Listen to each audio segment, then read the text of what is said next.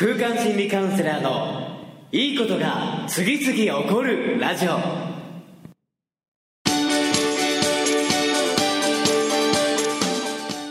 いいことが次々起こりまくっている世界中のリスナーの皆様。おはようございます。空間心理カウンセラーの伊藤裕二です。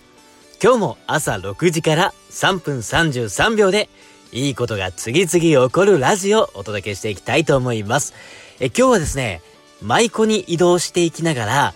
蘇れ自分という歌の収録が朝からね、夕方まであるんですけども、え今日はですね、エキストラの方にもご参加いただきながら、え全力で思いっきり出し切っていくという形で、え過ごしていきたいと思っています。えということで、今日のテーマも改めて、まあ、毎日にもつながるんですけども、常に全力、フル、最高値を出す。自分の最高値を叩き出していく。ということについてお届けしていきたいと思います。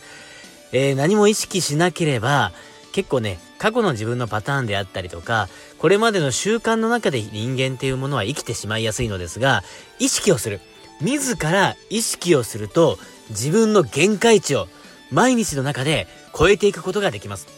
えそうやって毎日毎日最高値、マックスを出し切る感覚で自分の限界を超えていく。それもね、何か無茶なことをしようということではなくて、ちょっとでも昨日の自分よりさらにバージョンアップした自分として生きてみる。それを意識するだけで成長というのはですね、1ヶ月もすればもうまるで別人になるぐらいに自分は変化していくようになります。えそれを僕もね、毎日できるだけ繰り返すようにしているんですけども、そうやっていくともう本当にこの1週間単位での過ごし方がまるで質が変わるようになって、1週間でもほんと濃い1週間だったなと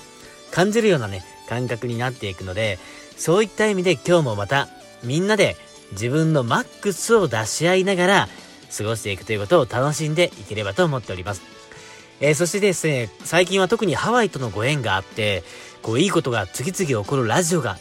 放送されてからというものですね、ちょくちょく竜や金やさんだけではなく、またハワイというキーワードも出てきておりますので、まあ年内にね、初めて僕はハワイに行くことになりますが、そうやって新たな環境に身を置きながら、いつもの自分の環境、いつもいる場所じゃなくて、いつもと違う場所に行くと、さらなる自分の才能、ポテンシャル、全力が勝手に引き出されていくということも起こっていきますので、